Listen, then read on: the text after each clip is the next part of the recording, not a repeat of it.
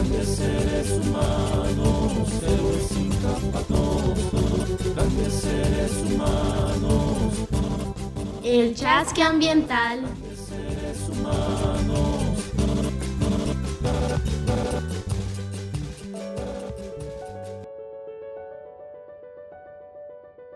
Y Magnaya, queridos oyentes, les doy la bienvenida a un nuevo capítulo del Chasque Ambiental. Soy Diana Carolina Marca Meneses y en esta oportunidad estaré contando acerca de cómo fue que entré a la Brigada Ambiental Tucuini-Checpac. Tengo 17 años y vivo en el municipio de Arbieto. Ingresé a formar parte de la brigada el año 2020, gracias a una invitación que había visto en un spot.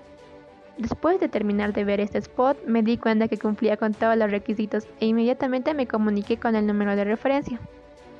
Mi primer día de clases fue maravilloso, tenía muchas ganas de, aprender y participar. Conocí a más personas que tenían la misma mentalidad y perspectiva que yo. Esto me agradó mucho, ya que conocí a muy pocas personas con estas ganas de cuidar el medio ambiente. Sin embargo, el tema del medio ambiente a mí siempre me interesó, desde antes de formar parte de la brigada. Tuve la influencia de mi madre, ya que siempre decía que tenemos que cuidar el medio ambiente, porque gracias a ella hay vida en este planeta. Empecé a preocuparme más por el medio ambiente cuando supe de la existencia de Google, ya que gracias a ella pude aprender sobre el cambio climático y sus efectos. Después empecé a tomar aún más conciencia, procurando concientizar a las personas que formaban parte de mi vida, pero lamentablemente no todos me hacían caso. Pero aún así siempre trataba de no dañar el medio ambiente, ya que cuando lo hacía sentía que me hacía a mí sentía que me hacía daño a mí misma. Actualmente soy jefa del Comité de Forestación y Arbolado Urbano. Durante el transcurso de todas mis actividades eh, pude hacer muchas. La primera fue em, una capacitación por parte de la ingeniera Araceli, que fue mi docente en las clases de gestor ambiental. Esta capacitación pudimos aprender sobre la importancia de los árboles. Esta actividad lo realicé con el fin de que los brigadistas podamos tomar aún más conciencia y procuremos conservar la biodiversidad.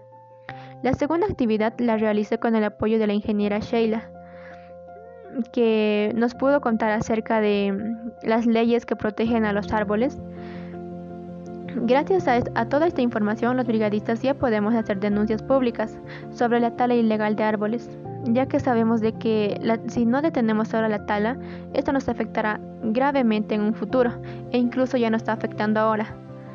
La tercera actividad que realicé fue el mantenimiento a la jardinera central de Arbieto.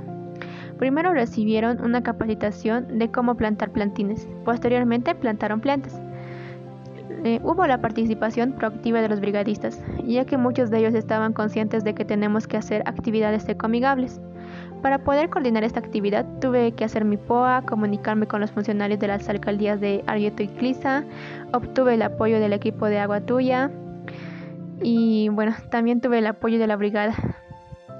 Tengo aún más actividades dentro de mi POA, por ejemplo, capacitación puerta a puerta sobre importancia de los árboles.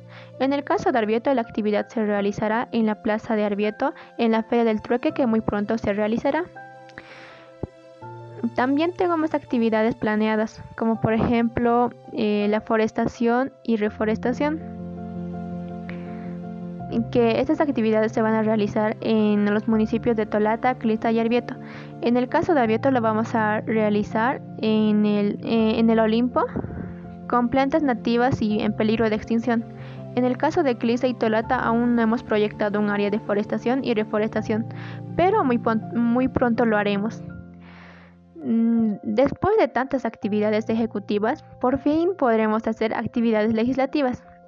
Esta actividad lo realizaremos en Arbieto, Clisa y Tolata. De manera conjunta, lo realizaremos con los funcionarios mm, de las alcaldías, con el apoyo técnico mm, de Fundación Aguatuya con los y con los brigadistas. Crearemos una ley municipal que proteja los árboles, pero antes de crear esta ley, recibiremos una capacitación sobre cómo podemos crear una ley municipal. Dentro de todo este periodo de estar en la brigada, tuve muchas dificultades, como por ejemplo la baja calidad de internet, ya que en mi casa hay muy poca internet. Las, las largas distancias que tuve que recorrer con la bicicleta para poder llegar a las actividades presenciales. Pero afortunadamente ahora ya cuento con una bicicleta eléctrica, que me la dieron a principios de este año. Eh, gracias a esta bici puedo llegar en menos tiempo. Llego en, en 30 minutos a Clisa y muy aparte de que también nos dieron cascos para poder protegernos. También mi madre tiene la preocupación de que yo me contagie con la COVID, pero está em, más tranquila sabiendo que en las actividades presenciales nos desinfectamos con alcohol. Sin embargo, estas situaciones no apagaron mi entusiasmo de seguir en la brigada para poder educar a, los demás sobre el cuidado del medio ambiente. Hoy en día estoy muy agradecida con el equipo de que nos capacita, con mis compañeros porque he crecido como persona y todo lo que he aprendido ha sido de mucha ayuda para mí, ya que pude fortalecer mis conocimientos, poder concientizar a la población, aprender a reducir mi consumo, reutilizar y reciclar, ser dinámica, poder poner en práctica mis habilidades y conocimientos, como por ejemplo grabar o editar el podcast del chasque ambiental pudimos tener una sede. También tuve un medio de transporte limpio, plantear y ejecutar proyectos. Actualmente soy parte del equipo de trabajo de la Fundación Agua Tuya, gracias a la solicitud del municipio de Clisa. Hoy en día cuento con un trabajo haciendo lo que más me gusta y sobre todo poder continuar con mis estudios, ya que necesitaba de un monto económico para poder continuar con mis estudios de la preuniversidad y la universidad. Actualmente me estoy preparando para la carrera de licenciatura en biología. Quiero estudiar esta carrera para poder contribuir con el progreso amigable. Soy Diana Carolina Marca Meneses de la Brigada Ambiental Tukini Jetpack Cama.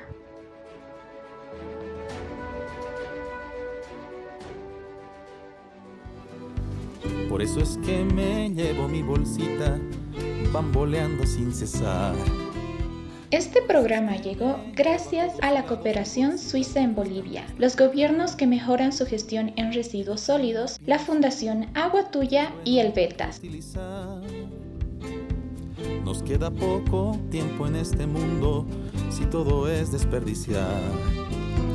Todo ese desperdicio tarda siglos y nosotros no podremos reparar todas esas